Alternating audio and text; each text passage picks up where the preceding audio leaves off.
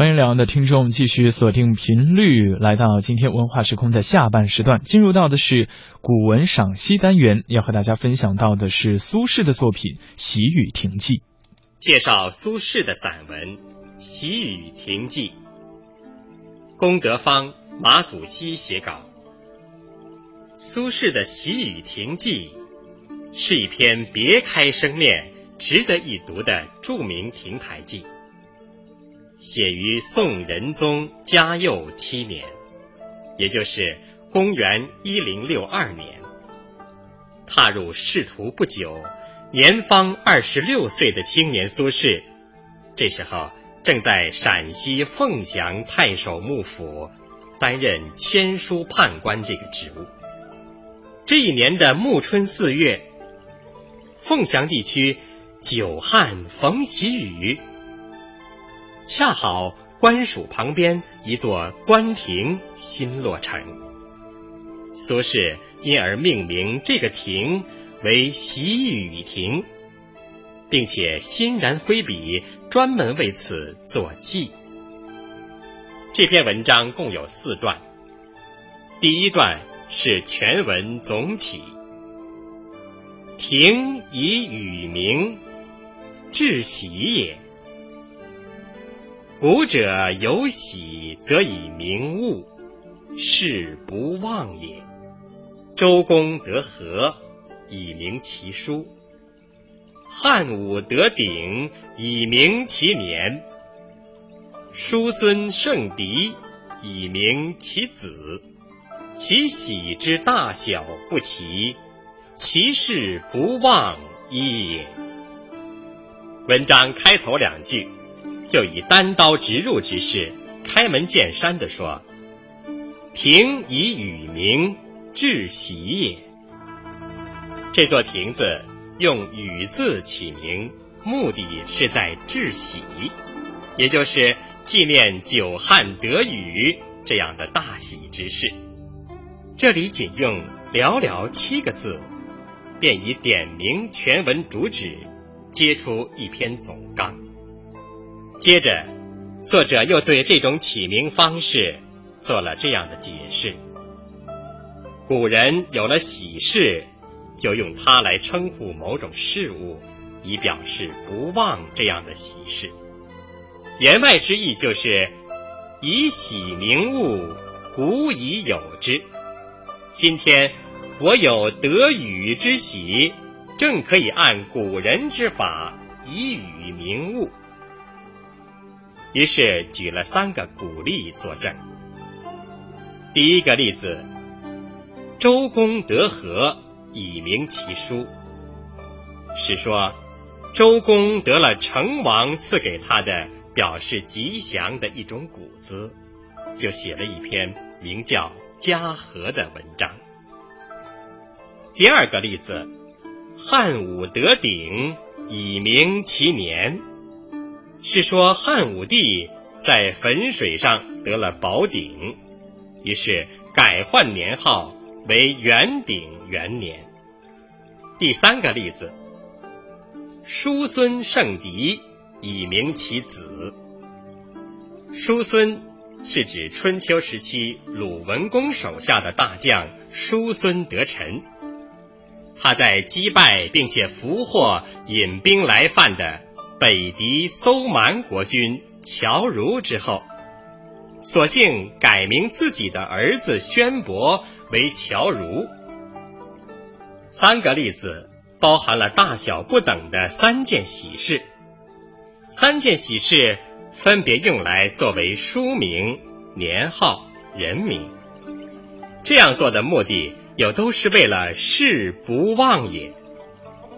所以这一段末了归总说：“其喜之大小不齐，其事不忘一也。”开头这段文字，先点给亭命名的用意，再做简要解说，然后引证古代典实，末了加以归纳，有条不紊、有根有据的。交代了喜雨亭起名的缘起，这在亭台记一类散文中应该说是不可缺少的，故而不足为奇。这里的奇巧之处在于，文章一开始就用极其简洁的文字，营溢出喜喜洋洋的强烈气氛，奠定了全文喜而且乐的基调，点出了十分明确的写作意图。从而为下文情节的层层铺展打下了一个坚实的基础。文章的第二段，立刻顺着停、雨、喜的次序，分为三层开始分写。第一层先扣停字，简单的记作停。于至扶风之明年。始至官舍，为亭于堂之北，而凿池其南，引流众目，以为休息之所。作者似谈家常的告诉我们，他到扶风郡，也就是凤翔府的第二年，才开始修建官署，在公堂的北面建造官亭。又在它的南面开凿池塘，引来水源，种植树木，美化环境，作为公余之后的休息场所。这一层写的很简洁，有关坐亭时间、亭的位置、周围环境、建亭用意等等，都简要的提到了。关于这座官亭的情况。作者在同他的胞弟苏澈唱和的一组诗的序里面，曾经做过详细介绍。他说，他在官署北面的空地上建造了官亭，亭前为横池，长三丈，池上为短桥，与公堂相连接。公堂之南为走廊。廊之两旁各为一小池，皆引千水，众莲养鱼于其中。池边有桃、李、杏、梨、枣、樱桃、石榴、疏、槐、松、快、柳三十余株。把这个序和这篇记做个比较。就更可以看出作者的匠心。由于本文重点不在记亭，而在致喜，因而采用略写，仅仅用几句话带过，不再多费笔墨，剪裁很精当。第二层改从雨字着笔，由记亭转入记雨，但是作者又不急于写雨。反而故纵一笔，先写雨麦。是岁之春，雨麦于岐山之阳，其占为酉年。说这年初春，凤翔东北的岐山之南，天上竟然落下麦子来，占卜一下，认为这是丰年的吉兆。既然雨麦被人看作丰年的好兆头，那么丰收似乎已经不成问题，人们可以无所忧虑了。可是作者却又荡开一笔：“继而弥月不雨，民方以为忧。”后来偏偏整月不见滴雨，怎么不叫人为此而忧愁呢？经过这样一吉一忧、一阳一抑的渲染衬托，就为逼出下文一个“雨”字积蓄了充沛的气势，做好了巧妙的铺垫。直到这时候，作者方才收回笔锋，集中笔力进入寄语。月三月，乙卯，乃雨。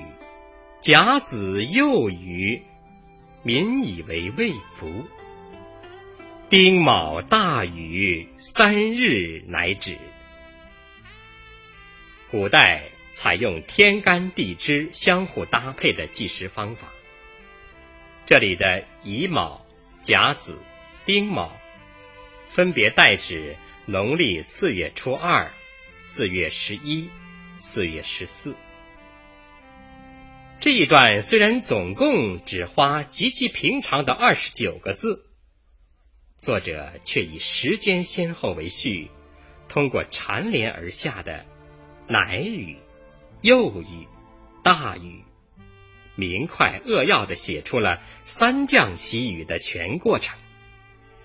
乙卯甲子之雨，下在旱情绵延超过三月，人们盼雨极其心切的时候。人们盼来盼去，终于盼来了这样两场潇潇春雨。故而透过乃语、幼雨，既可看出人们旱中得雨转忧为喜的感情变化，又可表示这两场雨下得十分及时。但因天旱日久，仅有这两场雨不能解决根本问题。所以民以为未足，直到丁卯大雨连下三日，雨量方才充足，旱情得以解除。倘若就此下个没完没了，势必又会好事变坏事，由旱而转涝。妙就妙在三日乃止，因此。乃止二字，有暗喻丁卯以来之雨，不仅下得适逢其时，而且下得恰到好处。俗话说：“春雨贵似油。”我们不难想见，这样三场及时甘雨，对于望雨心切的凤翔人民，将会带来多大的欢乐。于是。作者顺理成章的，再由寄语转入寄喜。官吏相与庆于庭，商贾相与歌于市，农夫相与辩于野。忧者以乐，病者以愈，而无庭事成。官吏们一个个走出官厅。在庭中举手相庆，商人们不约而同的来到闹市，唱起了颂歌。农民们更是兴高采烈，在他们辛勤耕耘的田间地头无比欢欣。连原来愁容满面的人，这时也露出了欢乐的笑脸；连那些疾病缠身的人，此刻也精神倍增。病情好像突然减轻了几分。作者以强烈的抒情笔调，连用三个排句，以及“忧者以乐，病者以愈”的绝妙对比，急速推出了“庆于庭，歌于市，变于野”等一连串的特写镜头，从而绘声绘形。逼真欲现的描绘了万众欢腾、上下同乐的情景，顿时不语之忧为之一扫而空，笑语欢声回荡在字里行间，读后给人以身临其境的感受，文章产生了动人心弦的魅力。在做了如此精彩的一番描述之后。作者随即轻点一笔，我的亭子恰好就在这时落成。这一句初看好像是漫不经心之笔，细想却可收到一石三鸟的艺术效果。这就是既以亭成之喜烘托出得雨之喜，表示双喜临门、喜上加喜的意思。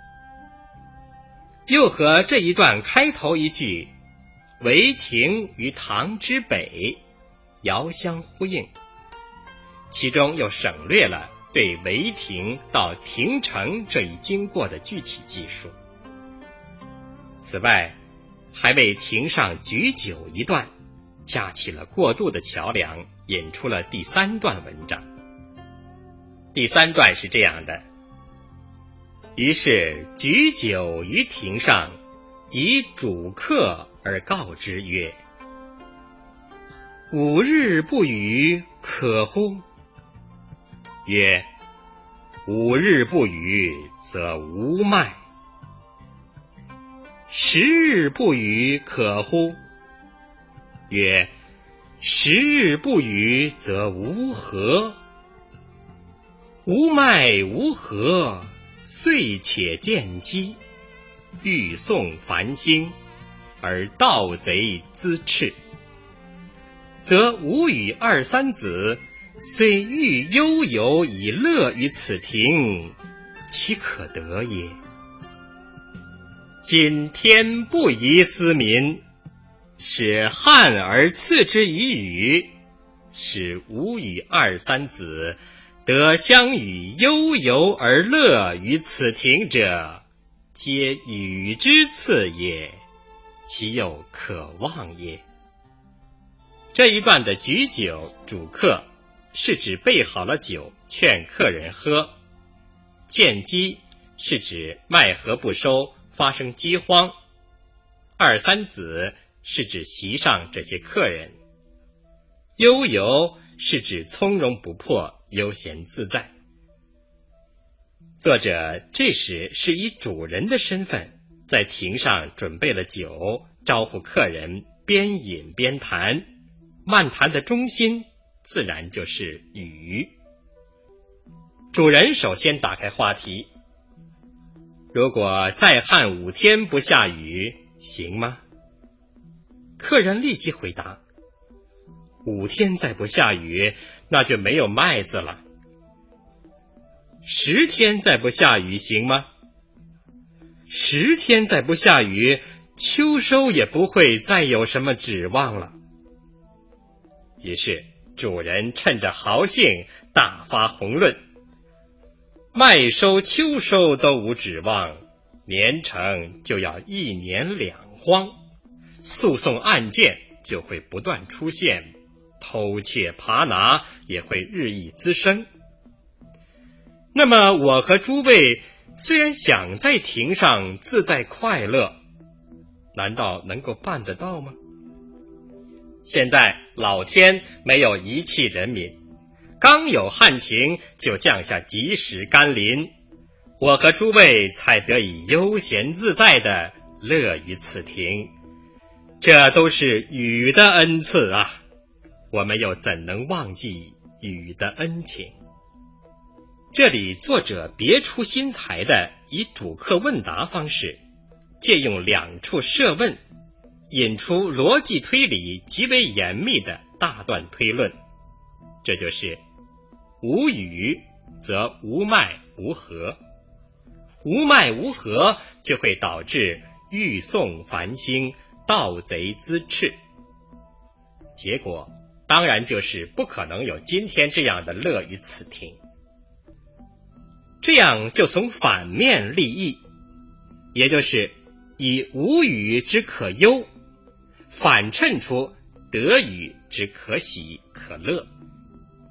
最后，要以“皆予之赐也”的感激语气，“其又可望也”的反问句式，表达了由衷的谢雨之情，呼应了开篇的“事不忘也”，说明喜雨从天而降，确实意义重大，令人难忘。这就为之所以要用喜雨鸣庭。以及为何要写《喜雨亭记》这篇文章，提供了使人信服的理由，意思也就进了一层。写到这里，要写的东西似乎已经统统写到，看来只需花上三言两语，文章即可圆满收结。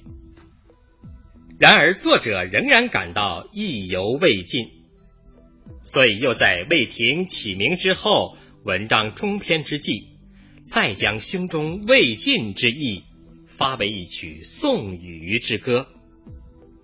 既以明亭，又从而歌之曰：“使天而与诸，寒者不得以为如；使天而与玉，饥者不得以为粟。一雨三日，以谁之力？民曰太守。太守不有，归之天子。天子曰不，归之造物。造物不自以为功，归之太空。太空明明，不可得而明。无以明无庭。儒的本意是短袄，这里泛指衣服。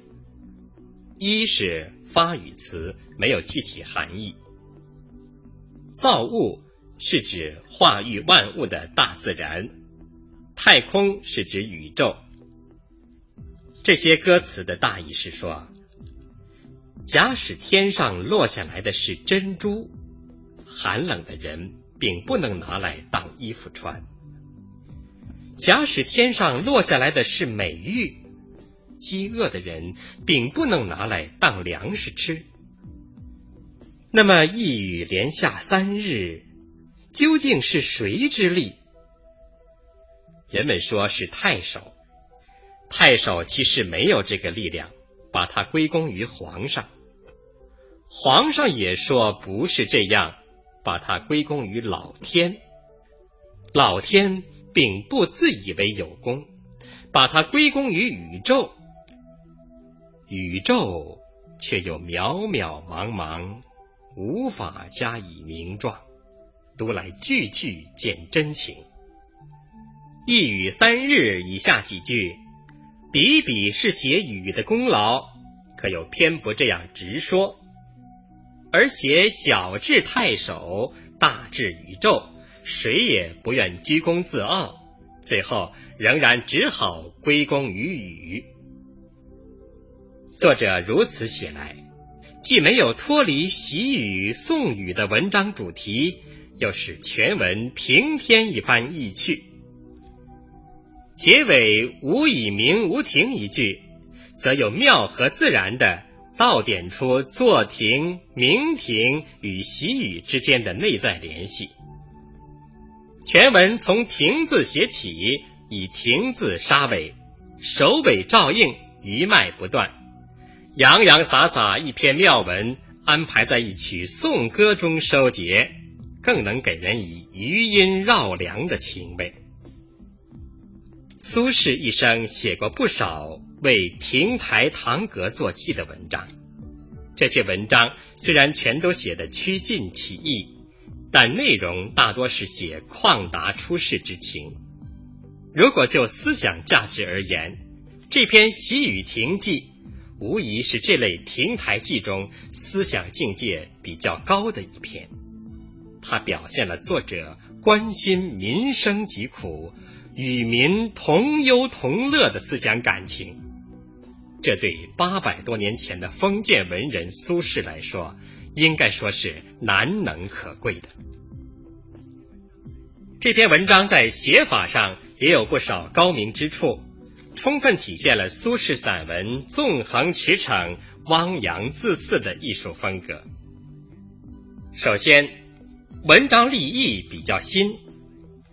本文是一篇专为祭亭而作的亭台记，但是作者并未落入泛泛祭亭的俗套，光在亭子上面做文章，而是通过巧妙的构思，把坐亭与习语。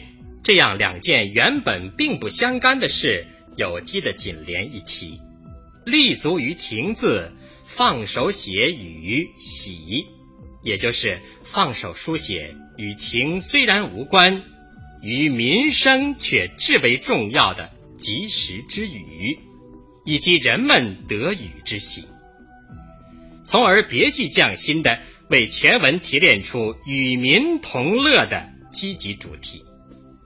这样的立意不可谓不新，构思也不能不称奇。其次，笔法灵活多变，行文不拘成法，本文不到三百八十字，作者却就题中“喜与停”三字，时而分写，时而合写，时而倒写，时而顺写，时而惜墨似金，时而大笔挥洒，写来得心应手。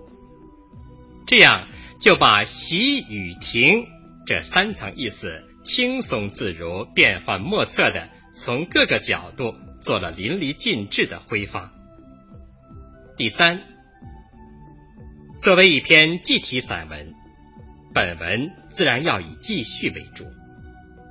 然而苏轼又是一位擅长抒情议论的能手，所以并不满足于清一色的记叙。